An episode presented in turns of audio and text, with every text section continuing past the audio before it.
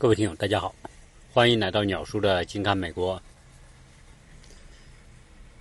前段前几天呢，我和我的家人一起出去旅行，到了一个地方是没有 WiFi、没有商店，跟外界没有任何联系的一个地方，所以呢，啊，我也看不到大家跟我反馈的信息啊，然后我也没办法上传节目，所以大家会看，哎，像鸟叔这样。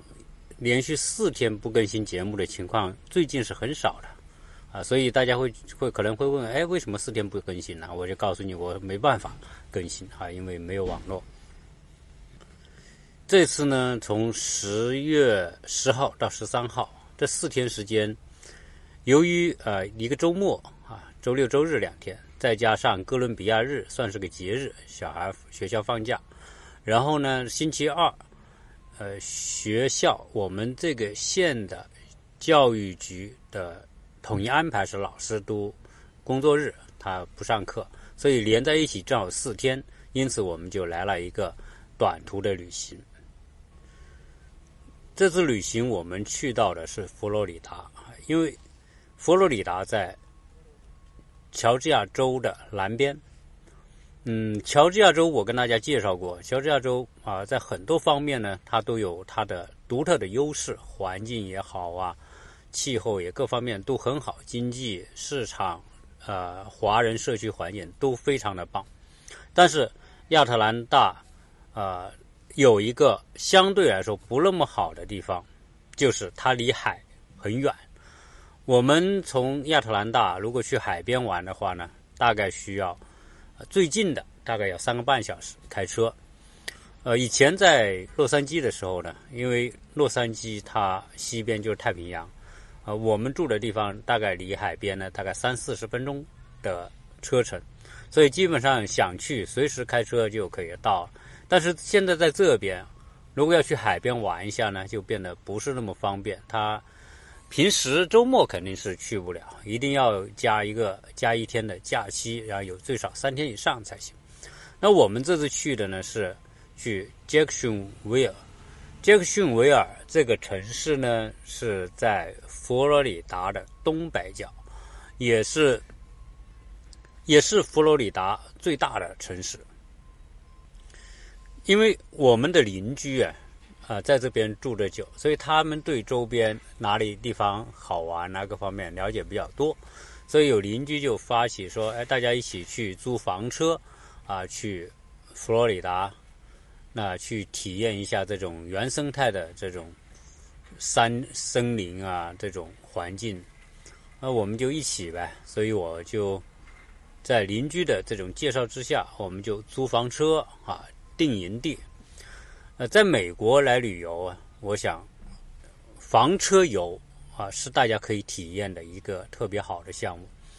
但如果是大家自助来美国玩的话啊，如果有机会和条件体验一下，因为在讲到这个旅游的时候啊，当然方式很多。呃，我们国内呢啊，以前呢是跟团游，但现在也还有跟团游。慢慢的呢，由于美国开放，开车也方便，中国驾照在这开可以开车，所以大家很多人呢就不满足于这种束手束脚的这种跟团游，所以大家会选择自驾游。所以来美国自驾游，只要你有时间够啊，我觉得自驾游一定比跟团游更好玩。我们看美国人啊，他们的节假日、周末。的这种消遣方式，很多时候呢就是自驾出去玩。呃，美国人的这种玩法，很多时候呢，他是以自助的模式，然后有很多背包客就直接就是背着包啊，骑自行车出去的，骑摩托车出去的，开车出去的。呃，美国人呢，就由于美国的环境啊，跟中国啊有比较大的差别，特别是在旅游环境而言。美国，大家记得我原来在讲这个科罗拉多大峡谷的时候啊，我们是在一一八年的年底去的大峡谷游玩，然后我也做成节目，大家可以听。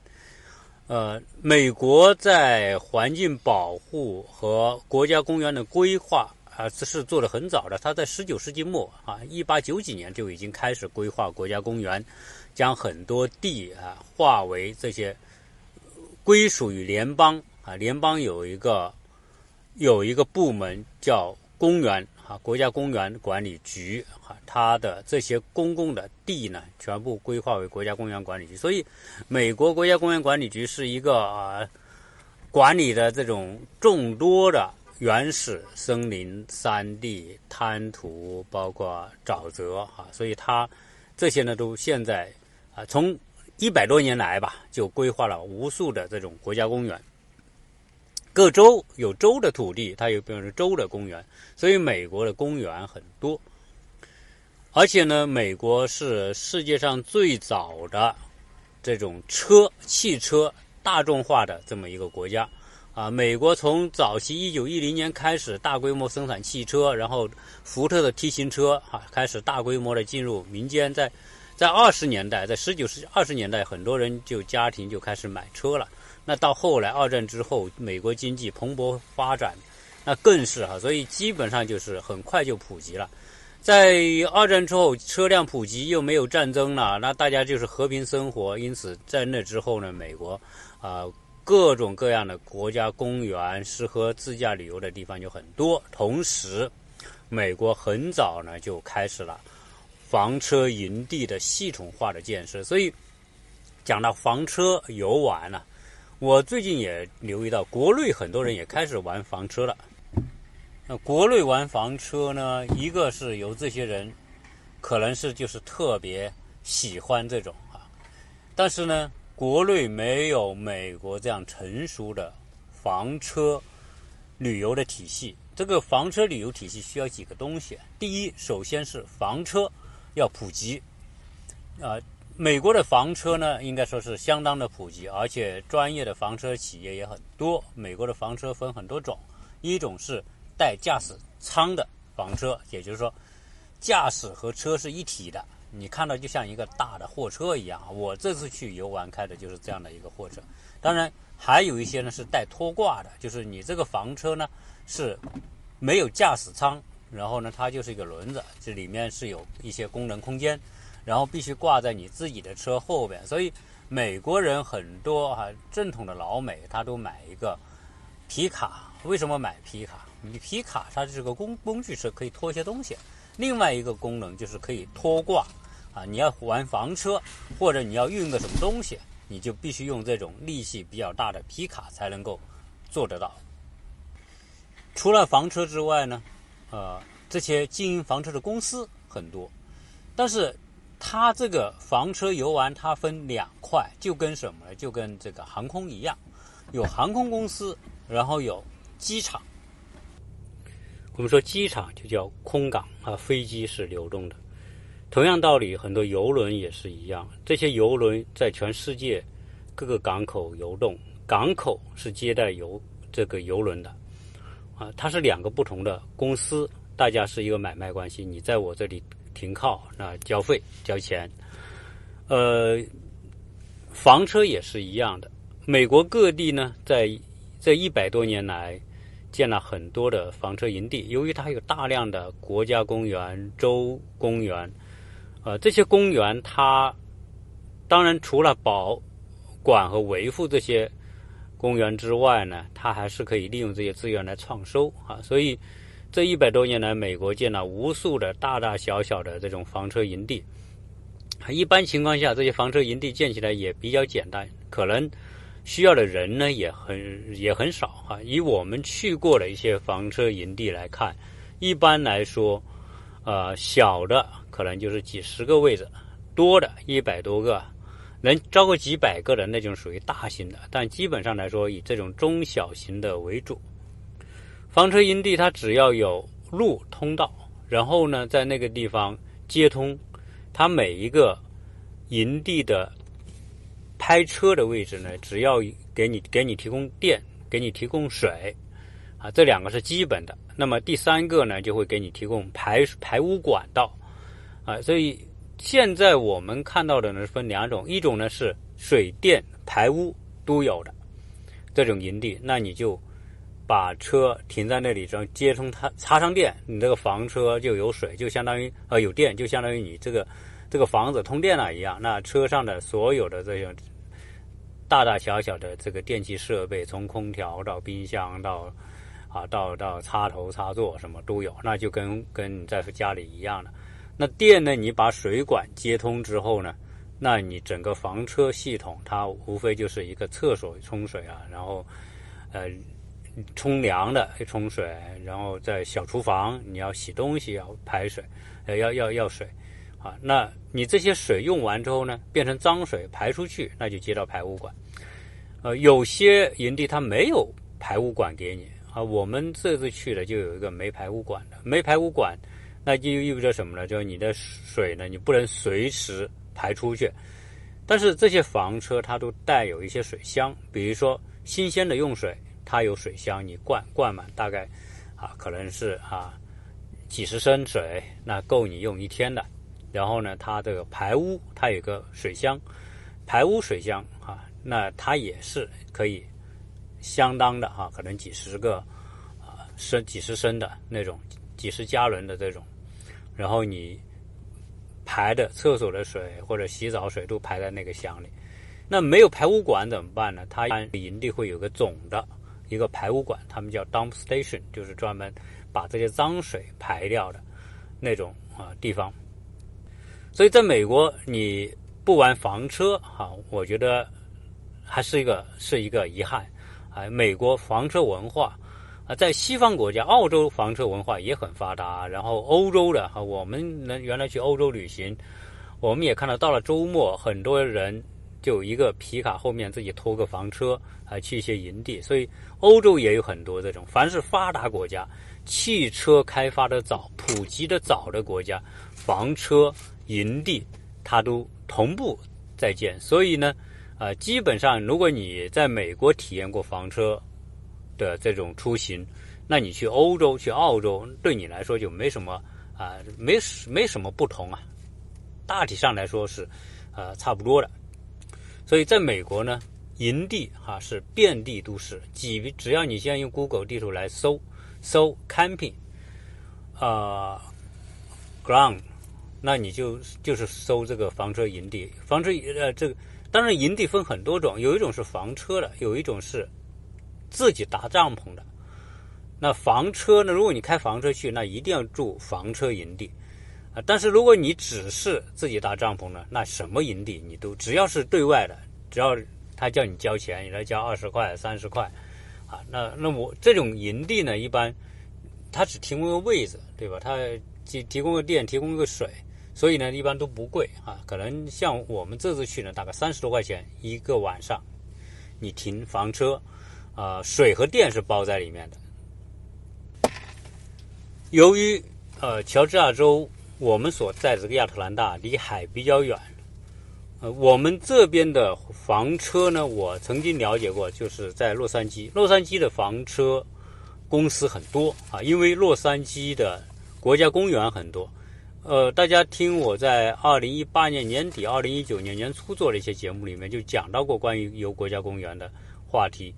由于整个洛杉矶西部啊，它是一个，它在美国西部嘛，它是落基山脉，所以，呃，地貌呢特别复杂，它有高山，有有沙漠，有森林等等。由于它这种地形特别复杂呢，导致呢，加州的旅游公园、景区、景点就特别多，而且很丰富。各式各样的，所以如果说到这个，呃，加州还有什么东西比在乔治亚州要好的呢？就是加州的公园、国家公园、州公园特别多，而且它的这种这种不同内容的啊，比如说拱拱拱门公园呐，或者是啊，它死亡谷啊那种戈壁滩、沙漠啊等等这种啊形态的东西，就比在美国东部要多。由于它这种公园很多，呃房车公司很多，所以营地也很多，而且他那边的房车租房车还便宜，所以你要去洛杉矶玩，你租个房车比我们这边要便宜，但营地差不多，大概都是三四十块钱。呃，如果是呃节假日啊，人特别多，有可能它会涨一点点，但是这种起伏都不大。那这一次呢，我们去了两个营地。第一个营地呢是在杰克逊维尔的一个海边，啊，叫叫巴纳 Park。那它离海呢，大概走路就是五分钟吧。然后我们订的那个营地呢，就是市的公园，这个当地城市的公园。然后他开票发了一片，做成作为这个营地。呃，那房车我们。所在的这个城市离杰克逊维尔，呃，有大概开车五个半小时，也算很远了，三百多英里的，三百多英里大概就五百五百多公里吧，不到六百公里。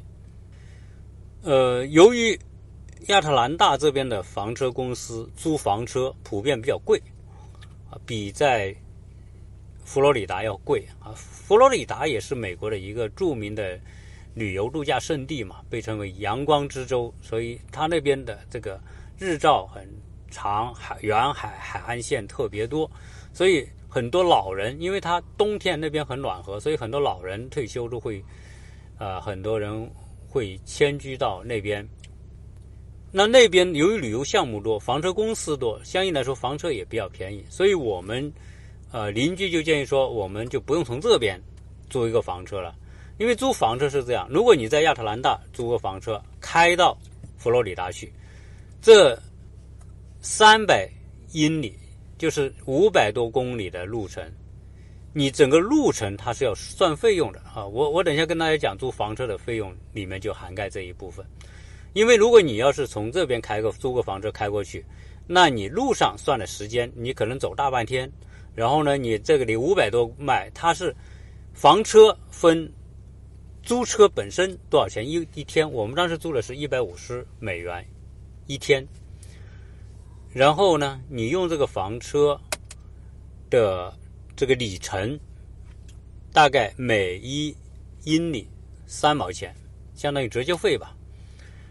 完了之后，你自己整个原图烧了多少油，你是要自己算自己的。所以一部房车呢，就分三部分：一部分租车的价格，一部分里程的。这个价格，然后就是油费的价格，所以如果你要开很远就不合算。如果这个车不是你自己的，如果你自己有个房车，那当然是无所谓，对吧？你自己挂着房车或者开着房车走。但是你自己不是，那肯定就是尽量把这个开的里程缩短，你的成本费用就会降低。同时，由于这个房车呢体积大，我们这个房车呢是属于中型房车，还不属于大型房车。那住五个人的中型房车，但是已经很大了，基本上就跟我们国内的一个呃公交啊公交车吧，就是我们说的这种巴士那么大啊，宽也很宽，大高，所以这个开起来就不像开小车那么便利了，那么方便啊，开的会比较辛苦。我们开小车，如果是开五个小时，不觉得那么累，但是如果你五个小时开那个房车，那会觉得很辛苦。所以我们呢，就是在网上，在营地附近找了一个房车公司，直接在网上把房车订了。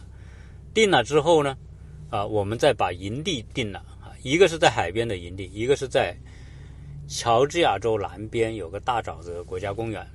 那我们订两个营地，这两个营地之间呢，大概相距两个小时的车程，八十多迈吧。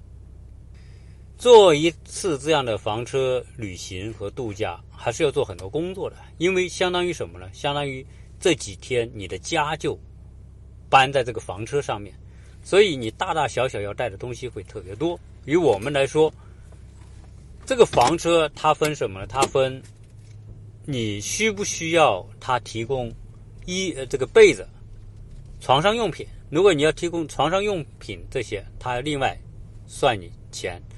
如果你还要什么，还要锅碗瓢盆，对吧？你这几天你要吃饭呢，煮饭呢，那锅碗瓢盆，如果你要他提供，他又另外算钱，所以我们就不想花这个钱嘛，就自己带，反正你家都有，我们就自己带这些东西。那你自己带这些东西呢，你就大包小包一准备，我一算，那十几个包，啊，相当于说把整个车都差不多装满了。同时，你还要准备食物，你要有个移动冰箱啊。在美国出去住营地，大家都会带一个塑料的移动冰箱，就里面放上冰块，然后它保温比较好，你的食物放在里面两三天也不会坏。所以你算算，把这些移动冰箱、食物算上，然后呢，我们要做饭，我们带上锅，还要带个烧烤炉等等，啊，再把衣被算上，各种各样的这种每天要用的东西算上，那就是一大堆东西。它相当于说啊，一个小规模的搬家吧。看一下，我们在十号的早晨，大概。六点半吧，六点钟出发，就一路往提车的地方开，啊，一共呢，我们开了六个六个多小时，啊，但是我当时租这个车的时候呢，他这个第二天不是要要放假嘛，那个租车的人呢，他十二点钟他说他就得走，我这个邻居呢比我早到，他按时到了，他在十二点之前到了，就拿了车。但是他看我还没到，他就很紧张，然后给我打电话说：“你啥时候到？这个办手续的人马上要下班了，然后要走了，要不然你就提不到车。”啊，那这个弄得我就很紧张。如果我开五六个小时，然后又提不到车，对吧？那整个计划就泡汤了。那我只能加快速度。他说：“你只能加快速度开。”啊，但在美国呢，大家加快速度开呢，就怕碰到警察。反正我。只是说，正好我们开的那段路呢，啊，这个车不多，哦，我可以开得快一点。但我开到多少呢？大概开到一百四十公里每小时，啊，这个速度已经算比较快了，啊。然后他在那边跟我拖着这个这个人，啊，所以好说歹说，最后呢，啊，我就一路狂奔，啊，也没遇到警察，也算比较幸运，就就拿到车了。关于这个房车呢，以前我自己是没有单独开，是跟朋友去玩过。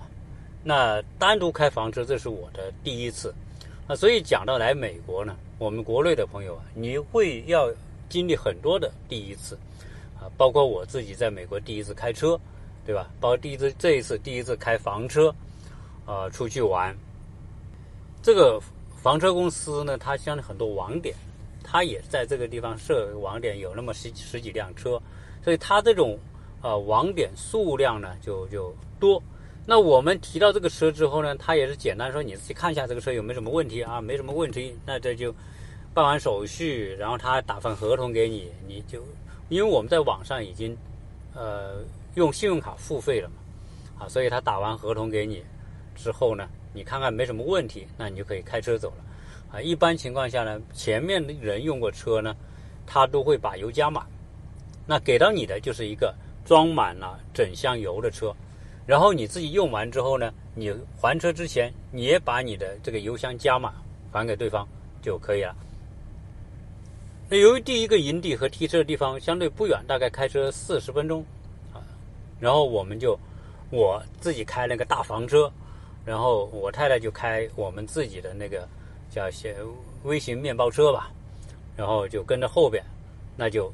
一路开到了第一个营地，是一个海边的一个景点。杰克逊维尔呢，它本身就是一个港口港口城市、工业城市，啊呃，海边的很多景点还是不错的。那我们开到营地，把车停下，然后呢，你就按照正常的流程，你不就是接电、接水、接排污管？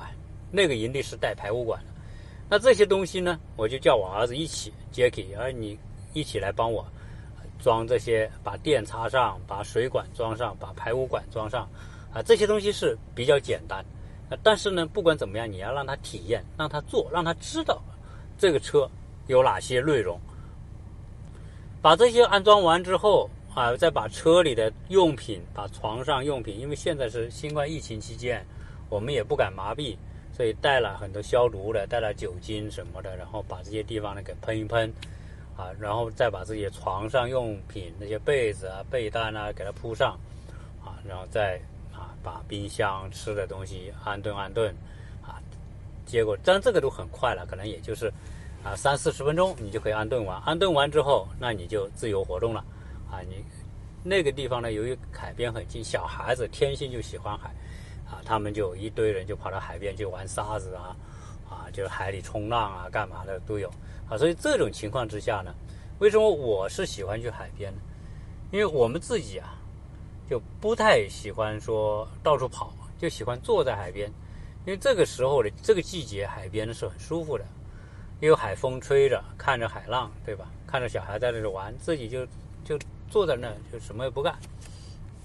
完了之后，你就到点就吃东西，你可以我们会带一些干粮，什么面包啊，或者是饼干啊，怎么带？因为我那冰箱呢，啊是。装了十几瓶水，基本上那很多人以前我们不知道呢，是用那个啊冰箱呢，就到外面美国的所有的加油站和超市都有买那个冰冰块的，一袋一袋的放在这个箱子里，然后呢你再把食物放上去。但是问题是那个冰呢，它很快就化了，最后变成水，所以整个这个箱子里变成一滩水，那感觉不好。有些食物呢不适合放在这种是水的地方，所以后来。我们就是用矿泉水瓶，不就买的这种超市的矿泉水嘛？啊，就在冰箱里冻冻成一个大冰块，然后放十十只或者十五只这个冻成冰的这个矿泉水放在这个冰箱里面，下面铺一层，然后上面你放食物，啊，放干的湿的都无所谓，因为这个结成冰块的这个矿泉水呢，它化了之后呢，它水还在这个矿泉水瓶子里面，它也不会流出来。啊，所以那是个，这是一个特别好的方法。完了，这个中途你要喝水，你随时可以把这些化了的这些矿泉水拿来当水喝啊，所以就一举两得。一般我们出去啊，会带一个火锅啊，火锅是很方便的。这种房车营地，它第一，你电呢可以插在外面，你你带一个大的拖线板，你插着那个电，然后你就可以。一般营地它会有一个桌子给你啊，有一个烧柴火的一个炉子。对吧？那你你你要吃火锅，你可以在下面那个桌子上烧火锅，啊，吃吃完之后，对吧？这个这个很方便。然后一般我们还会带一个烧烤炉，烧小小小的迷你型的烧烤炉，啊，也能够七个八个人吃都都没问题的。那这烧烤炉你就带点炭，带点那种油啊，带上这些相关的这东西。那你想烧烤就烧烤，我们是在家里把烧烤的东西。肉啊，鸡啊什么的，羊肉啊都腌腌好了，然后呢拿这盒子装好放在冰箱里，啊，所以到了这个营地，呃，小孩子们玩的时候，我们就把这个烧烤的这个串给串好，然后把火一点一烧，啊，这个一餐饭。所以在外面呢，让小孩一起参与做这些事，包括点火啊、烧烤啊，让让小孩有这么一个过程。我们在在那个营地呢，也看到很多，就是什么，他他没有房车的。就房车营地呢，你租它，你可以停房车，也可以不停房车。那有很多人呢，我看有几个非裔啊，就是黑人呢，他们带着孩子也来这些地方玩。他就是带搞几个帐篷，自己一搭啊，自己开个开个小车，带小孩也在这里玩。那老美由于从小家长就带小孩来玩这些东西，所以都耳濡目染，怎么搭帐篷啊，怎么在营地里面安营扎寨啊。而且有很多小孩要参加童子军，童子军就有很多这种活动，户外活动，啊，这种户外活动的，如果是从小就参加的话，那他到中学毕业，那他就有十几年的经验，知道怎么在户外生存、户外玩。啊，我觉得从这个角度来说呢，啊，这种户外生活是锻炼小孩的一个很重要的方法。所以为什么说，呃，老美，呃，一般来说老美的动手能力啊都会比较强。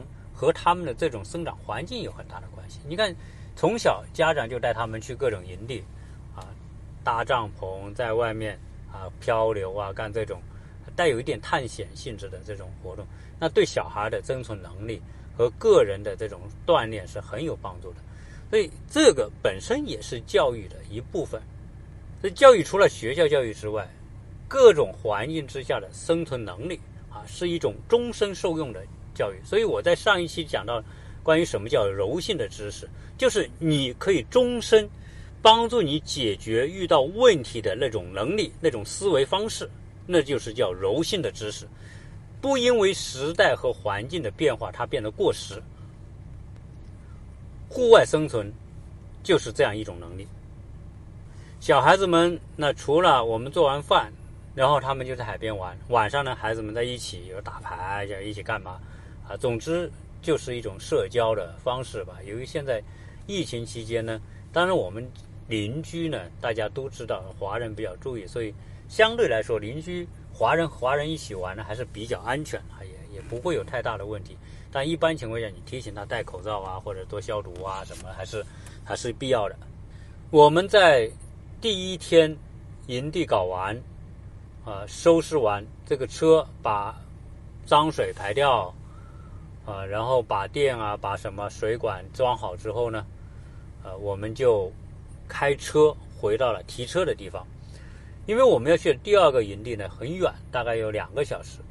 那基本上来说，那个营地呢，也就是呃没有太多活动，因此我们就把这个自己家的车，因为我们每个邻居都自己开了一部车嘛，我们那个车呢就放在提车的房车提车的地方，他免费给你提供停车的地方，你不用付费。那我们就把自己家的车开放在那个提车的那个地方，然后呢就。大家一起开房车去第二个营地。第二个营地呢，是在佛罗里达和乔治亚州相接相接壤的地方，但是它属于乔治亚州的最南边。那个地方也叫大沼泽国家公园。如果去过佛罗里达的听友都知道，呃，在佛罗里达本身也有一个大沼泽泽国家公园啊，当然在美国。的东部啊，类似这样沼泽的地方还是蛮多的。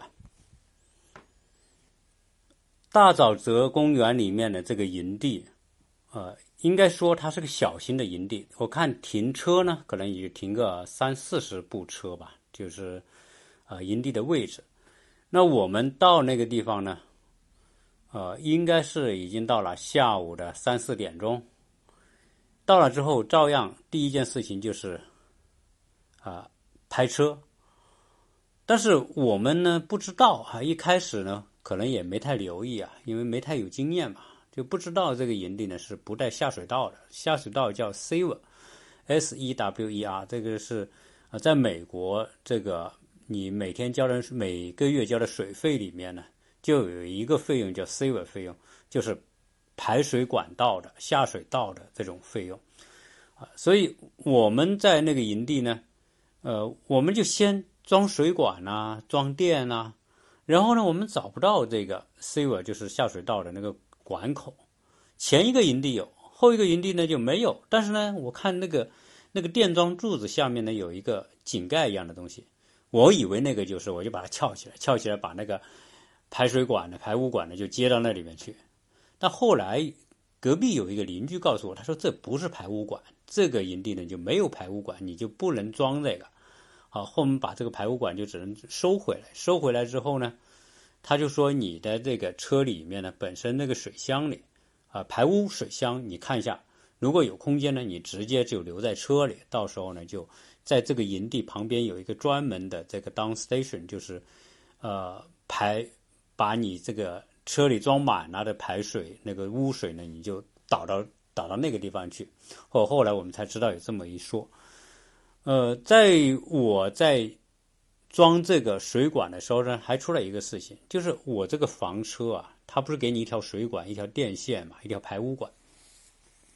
但是这个水管呢，它是一头接在这个营地的水水龙头上面，一头呢就接在自己的车厢上面。呃，基本上来说，如果好用的情况之下呢，你直接装着就行了。但是我这条水管呢，在前一个。租客用这个车的时候呢，可能把那个水管给压扁了，被车压扁了，就压得变形了，变形我就装不上这个水龙头，所以你看，就是这个事情啊，那是很重要的，没有水你没办法用。而之前呢，我也不知道呢，这个房车那个水箱能装很多水，所以我就一般就是接，但是接不上，接不上怎么办呢？你就变成要去解决这个问题。所以我的一个感悟就是，出门。做这样的旅行，特别是这种，自助的旅行呢，你总会发生呃发现一些问题，总会遇到一些问题，这本身就是自助旅行的乐趣所在。我看我对面那个营地呢，有一个老美带着两个孩子就先到了，他就是一个皮卡拖一个船，他没有房车，他就自己扎了个帐篷。我小孩子就围着父母在瞎逛啊转啊，那这种情况之下，就是说，呃，这种自助旅行，你你有很多问题是你出发之前设想不到的啊。那比如说我这条水管就是设想不到的，那你接不了水，你就用不了，对吧？用不了你怎么办呢？那后来我就想办法，正好我车上呢带了一把钳子，我就把水管去给它矫正，矫正完之后呢，勉强能把这个水接上。呃，但是呢，一接上之后呢，它还是会漏水，哗啦哗啦漏水。后隔壁的人又会过来跟你讲：“哎，你这个漏水，你应该处理好。”后来我才发现，这个车厢本身自带一个水箱，还蛮大的，大概有几十加仑的水。所以我就把那个水水龙头的这个水呢，就先灌到那个水箱里。因为房车上面呢，它的几个主要设施，它都有一个呃测试灯。你只要一按那个测试灯呢，它那个那一排灯呢就会亮，亮的程度就决定，比如说你这个水箱有没有水。那我一摁呢，那个隔壁邻居一个老美告诉我，你测试一下，我测试一下，他说你的水箱里可以加水，然后他说你那个排污水箱呢满了，你要把水倒掉，然后你的气还这个液化气还有多少，呃，这个电还有多少，它都会。有一个测试的一个位置告诉你，所以我就把这个水车厢的水箱灌满，灌满之后呢，我就不用接那条水管了，因为这个水箱的水啊，实际上以五个人的这样一个房车来说呢，啊，你灌满的话，足够你用一天到两天。只要如果你用水不是特别多的话，只是简单的做做饭啊、洗洗啊、漱口、洗脸，然后冲个凉是用不了多少水的。啊，所以这也是一个方法。所以这样一来呢，这个营地让我学到几个东西：第一，没有排污管，你得适应；没有水管，接不了水，你得适应。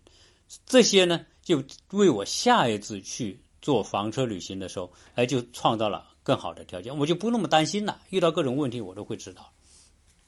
所以第二个营地呢，呃，还没有什么，还没有信号，因为它大沼泽很大。美国我们说了，美国的这个手机的信号都很差，到了大沼泽里面，什么信号都没有，你手机就是没有的状态。那正好我呢是知道了这个，你可以先下载一个离线地图啊，你没信号并不影响你用这个离线地图，只要在这个范围之内，它都能够给你导航啊。但是呢，你要发微信、打电话或者上网，你就上不了。啊，那在这种环境之下，你就纯粹意义上，你就必须放下一切你平时牵挂的东西，那你就是只能在这种山森林里面去去感受这个森林。那当然，这本身也是件好事，就是说，当我们突然到了一个脱离互联网的世界，你的感觉就会完全不一样。我在第二个营地，它不是海边嘛，所以大家就不能小孩子不能玩海。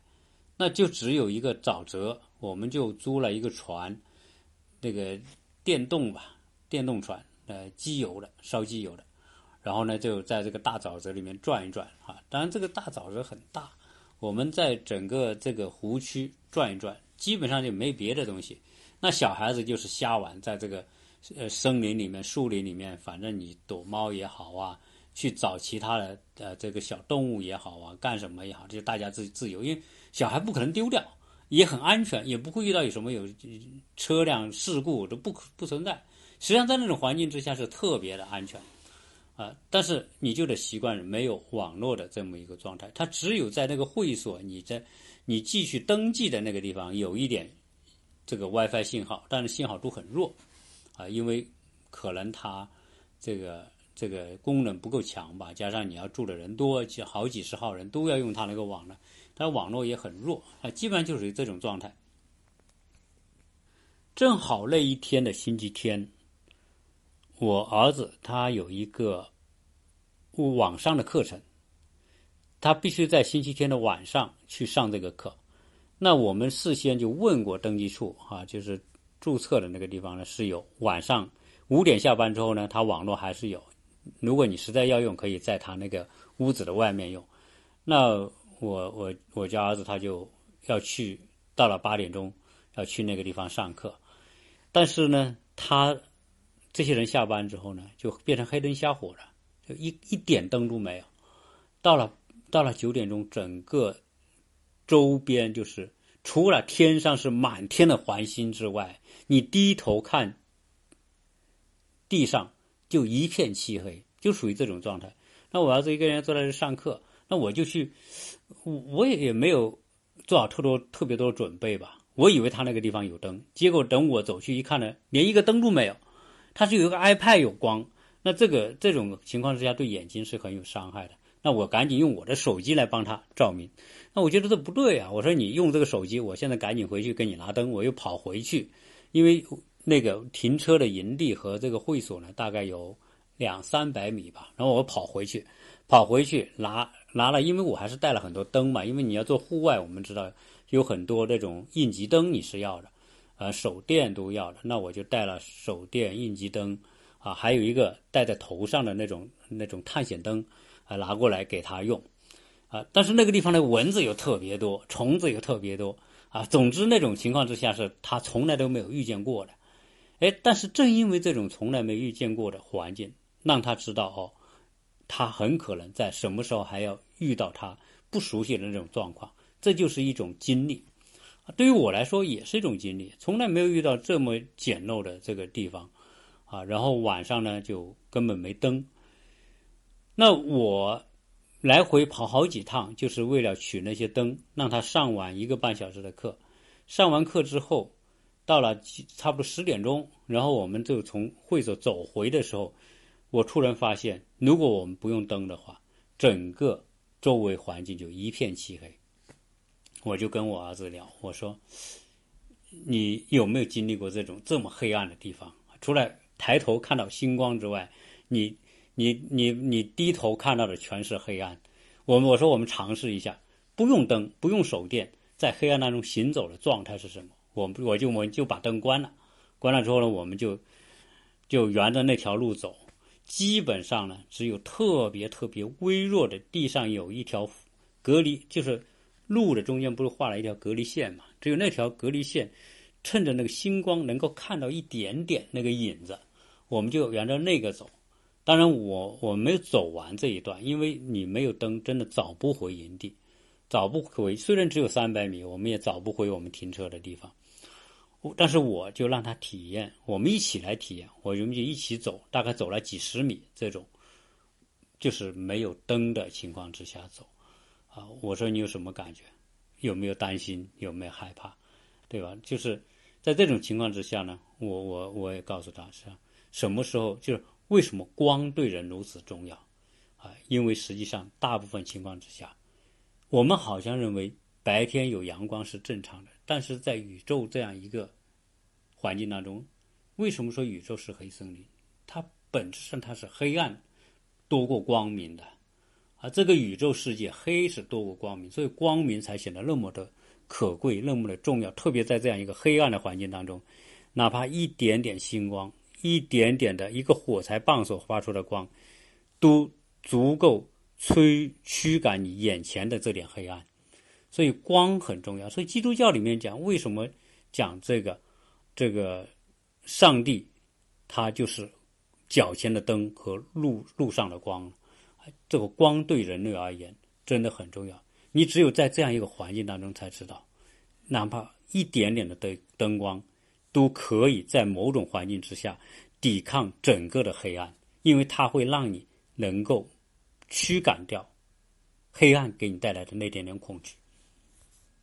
所以这种旅行所带来的这种体验呢，我觉得是种艰辛，是种辛苦。但是呢，对于孩子们来说，包括对我们自身来说，我只有在农村，我们小时候七八岁的时候经历过这种，那时候没有电啊，烧油灯的时代，啊，那师傅一下又回到五十年以前，啊我们所感受的那种环境。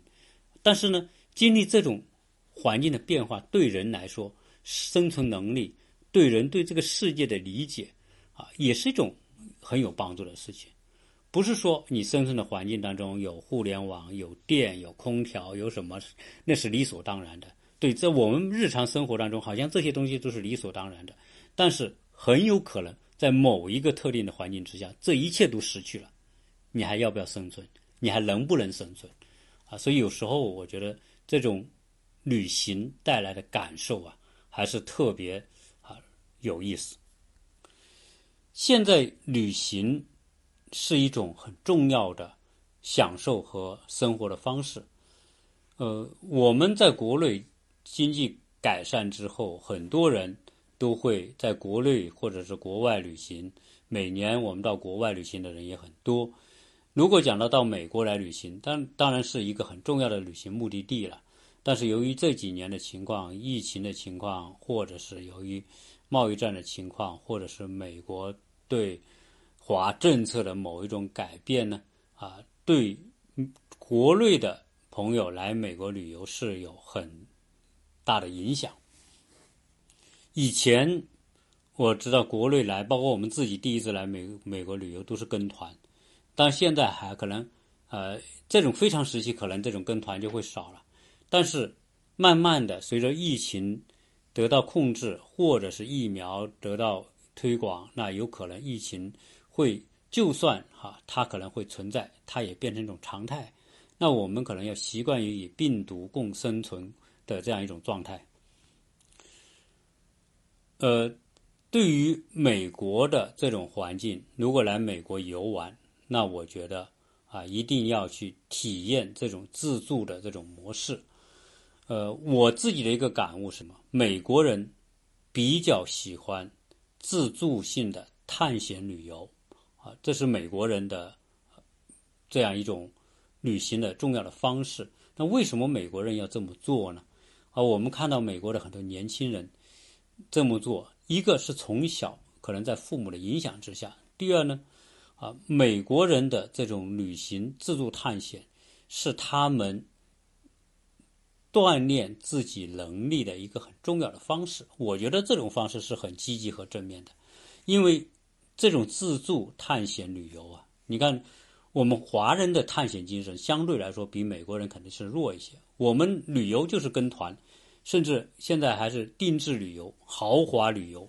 对吧？各式各样的这种旅游，反正就是花钱，就有人给你服务，你当大爷就行了。到了哪里都给你安排好酒店，安排好车，你上车下车拍照，啊，就就就这就这点事，啊。但是这种东西呢，说白了就是别人把一件事情给你搅碎了，然后喂给你吃，就像小孩有些，呃，喂小孩吃东西这样啊，把东西嚼嚼嚼嚼完之后呢，再喂到你嘴里吃。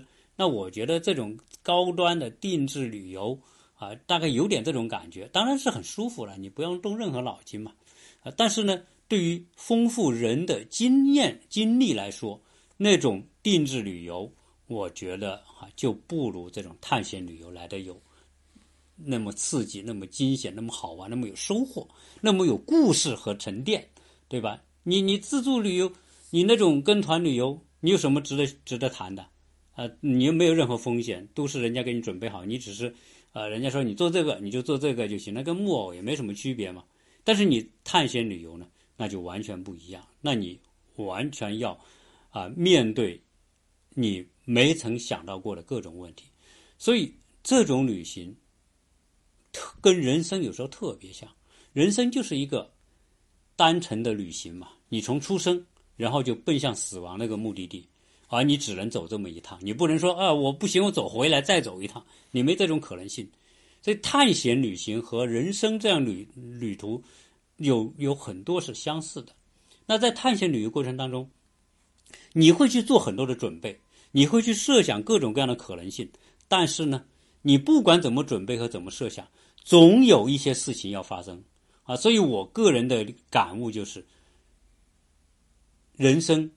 这样一个旅旅途，就是一种总有事情要发生，然后呢，你要找到办法去解决这些问题，啊，人生就是这么一个过程，自助探险也是这么一个过程，啊，我们看到啊，我我曾经在网上看到有个哥们，他姓朱啊，叫朱志文还是什么，他干了一件很疯狂的事情，自己自己骑单车到阿拉斯加骑行，这个是很有挑战性的。然后他把整个骑行过程拍，执行过程拍成照，拍成视频发在网上啊，我觉得啊，这个人这哥们很了不起，就是骑个破自行车在阿拉斯加，阿拉斯加一百多万平方公里，总共才六十万，就是那些小城镇才有人，其他地方全是一片荒荒芜啊。在那种情况之下，骑着自行车，很可能多少天你都必须在野外搭个帐篷睡，而且晚上还很冷。你还得洗洗漱，你都是用野外冰冷的水，然后你还遇到各种各样自行车破啦，或者遇到呃危险的这个野生动物啊等等，呃，总之你可能遇到没电呐，遇到没有吃的，种种情况都可能出现，那个是特别有挑战性的，实际上那个和人生真的有很大的相似之处，啊，所以美国人喜欢自助探险旅行，我觉得从这个角度来说。啊是体现了美国人学习的另外一种方式，人生的这种成长和学习不仅仅是读大学，然后拿到高文凭、高学历啊，工作，这是一种学习的过程。你经常性的这种探险旅行，会培养一种很重要的心智。这种心智就是说，第一，遇到问题你不会觉得奇怪，你不会去嗯抱怨哈。啊，为什么会出这个问题？我我觉得水管这个水管为什么头子就变形了？那我怎么办呢？我我在那个地方前不着村后不着店，我也不可能早开回这个提黄车的那个地方去。那你只能自己想办法。那你这些美国人自助探险就背一个包，你想想，对吧？那你遇到问题，你就会面对问题，然后解决问题。你没有过多的抱怨那个环节，这是人生特别重要的。就是说，在人生当中，你遇到的喜与悲、好与坏，这些东西都是不需要你去抱怨的，你也没有必要去抱怨，因为它一定会出现，自然会出现。你需要的就是接纳它，你快乐，你接纳它；你痛苦，你也接纳它；遇到各种灾害，你也接纳它。所以，人生你必须以一种接纳的态度去。迎接你所遇到的每件事情，遇到的每一个问题，而抱怨无助于这些问题的解决。我们国内，比如说那些喜欢跟团旅行的人、定制旅游的人，为什么那么多抱怨？基本上来说，对于自己旅行社都没什么好感，就是因为他在他的心目当中，我花了钱。我跟这个团，我定制了这些线路，你就应该把服务给我做好，对吧？这是你应该做的，你没做好，我就有理由抱怨你。所以，我们很多时候，为什么我们国内这种焦虑的这种情况啊，抱怨的情况特别多啊，啊，争吵架的情况特别多，啊，动不动就吵架，一个很小的事情都可以吵起来的情况特别多。相比之下。美国也有吵架，也有打架、动枪的，干嘛的都有。但是普遍而言，美国这种动不动就吵架，然后你不让我，我不让你的情况，我觉得真的是少很多很多。这个我绝对不是美化美国，到过美国来的朋友们都有大概相似的这样感觉。你开车没有人跟你挤，你说你想先走，你就先走，大家就让着你，跟你招招手，你先走吧，对吧？你一个行人在这边过。大家远远的把这停着，你就过吧。但我们现在已经在边习惯了，也是这么做的啊，不会跟谁去争一下啊，说说，哎呦，干嘛你你你插队干嘛？在美国更更没人插队的情况啊，所以这种情况就是什么？就是说，我觉得这种环境之下呢，接纳你眼前发生的各种事情，不管好和坏啊，这是一种很重要的心态。而这种心态呢，也是带给我们生活当中幸福感的。一个很重要的原因，最少不说，如果不说幸福感，最少你没有那么多的那么多的烦恼的出现嘛？你不争就没有烦恼啊！大家互相让让，大家互相都让，这种感觉都是很很美好的感觉。所以从这点来说，我觉得普通的美国民众啊，心态还是会比较平和。那我们国内呢，很多时候呢，抱有那种心态中，总认为说，你让我是应该的，我吃亏我就不应该，啊，就特别怕吃一点点亏，然后呢就据理力争。啊，所以导致我们在国内经常遇到这种因为小事而出而出现争吵演变成大事的情况。这些呢，也是我我觉得这次旅程的一个很重要的收获吧。很多时候啊，除了经历，就是要去思考。然后，当你得到这一种感悟的时候呢，它就变成我们自己的思维模式的一部分，也是我们心智提高的一部分。你因为自助旅行，你是自己挑战自己，自己和环境之间去找一个匹配度，你不存在抱怨的问题，因为是你自己选择了出这个这趟旅程和出发，啊，所以这一切呢，它的逻辑上来说，我觉得对，呃，这种自助旅行是自我修行、自我修炼的一种特别好的方式。在这一次，呃，我们在这个大沼泽完了之后。第二天当然就是把车还了，所以整个过程呢，就是说我谈完谈了这么多，好像整个过程内容并不是太多，但是呢感悟特别多。然后我们把车还完啊，对方你按时把车交了，交完之后呢，啊他就给你结算啊。顺便说说这个房车结算，那房车结算呢，你你先定定车的每一晚的价格，然后呢。他要有个押金，我们是押五百美元。这五百美元呢，第一个车车会不出事故啊、损损坏啊，呃和开回去啊、还车啊，这是你必须做的。这个做个押金。当然，这个押金远远不够一部车嘛。但在美国是个信用社会，你用了你你的信用卡，你用了你的涉案号，那就有什么呢？意味着你不敢说啊，把不把车开回去，然后把车损坏了，你又你又去做其他的这不该做的那些。动作对吧？就就不存在。那你就，你这五百块钱作为押金，然后呢，你如果车有损坏或者干什么修车，或者是他跟你买了保险等等，他都会从这五百块钱里面扣。你有没有违章，对吧？违章里面有罚款，他从这里面扣。这是这个情况。一般情况下呢，你只要老老实实开车，也不会出现这种违章的情况。那我们去结账的时候呢，他要除了你这个。房车每天的价格之外呢，就根据你的里程数，比如说你开出去是多少公里，回来的时候增加了多少公里，每公里加三毛钱。完了之后油你自己加，他不管你，你加满油就给他。我们大概这三天多的时间，总共收的是四百四十一块钱，四百四十一美元。啊，这个是房房车公司收的，营地呢，我们是付营地，在网上订的。呃，也是订完之后直接信用卡，你输入信用卡，然后你就他直接从你信用卡里面扣。房车每晚我们三个晚上每晚三十三块钱左右吧。呃，完了之后呢，一共开了两百多英里，然后再乘上这个三毛钱，啊，就把这就是基本上就是我们整个行程花的这种费用了。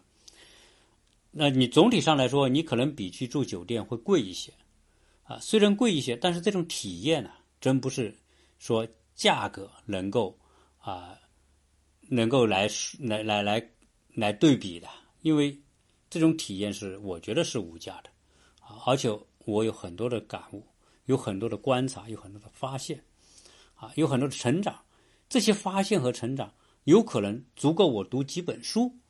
才能获得这些东西，甚至读几本书都未必能获得这种收获，啊，所以有些时候讲行万里路，啊，读读万卷书，行万里路，它有时候是有这些道理，啊，人的学习和成长不光是书本上的，是有你你只要你用心观察，你经历的每件事情都可能给我们带来感悟，这也是我在上一期跟大家讲培训课程的时候讲过的。啊，人的学习和成长，真的，只要你有足够的灵敏度，任何一件事情，哪怕你观察一个蚂蚁，都会给你带来巨大的收获。啊，当一个人有足够的这种灵敏度，当一个孩子有足够灵敏度的时候，他任何时候都在吸纳上帝给你告诉你这些道理啊。那这种我觉得。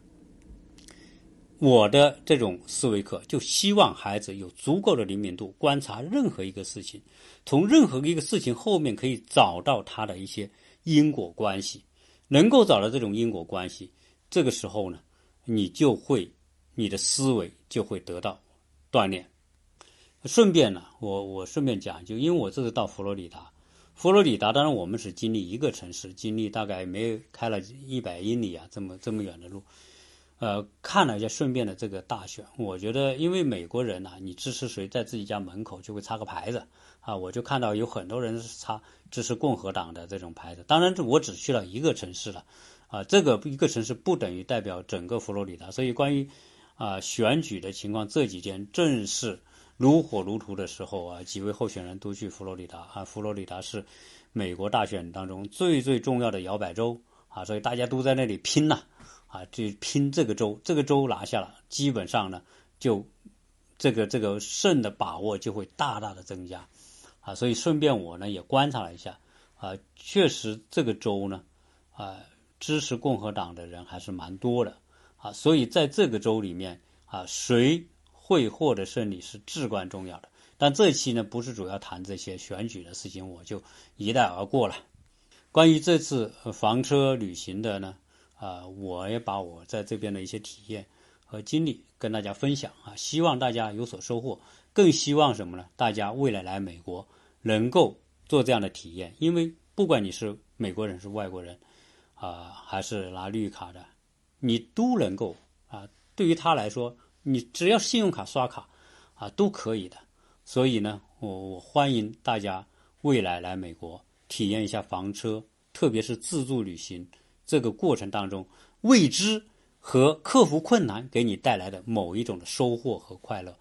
如果你未来大家乐意，未来的暑假我都愿意在这边组织大家。比如说你也愿意来这边玩房车，我们可以一起，我可以跟大家一起玩，跟大家一起走，以我所获得的一些经验来分享给大家。在这个过程当中，大家一起在探讨，一起。去做一些分享啊，这个从我们这种网上的线上的这种交往，慢慢的有条件的变成一种线下的一种互动啊，这也是未来我们希望做的。等疫情过完之后啊，如果大家有兴趣，或者是航班正常了，票价也不那么贵了，大家愿来美国玩啊，大家也可以组织一起，我我可以跟大家一起来组织这种美国东部的这些自助的这种啊。探险啊，房车啊等等吧，这一系列的活动啊，希望听友啊可以跟我们保持沟通啊。如果有一些重要的假期，大家乐意的啊，可以国内组团过来，对吧？大家一起再约好啊，我们什么时间到美国去玩，去开房车，去哪些地方？那么我们为什么建这些听友群呢？就是大家有这种共同兴趣的，哎，可以约到一起，我们在这边汇合。然后我们事先把房车、营地都定好，到时间我们就直接就去，然后，对吧？去去去体验这一切。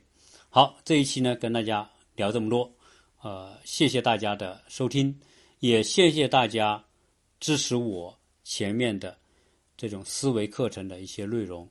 如果还没听我那些内容的家长，而你对儿孩子的思维课又有兴趣的话呢？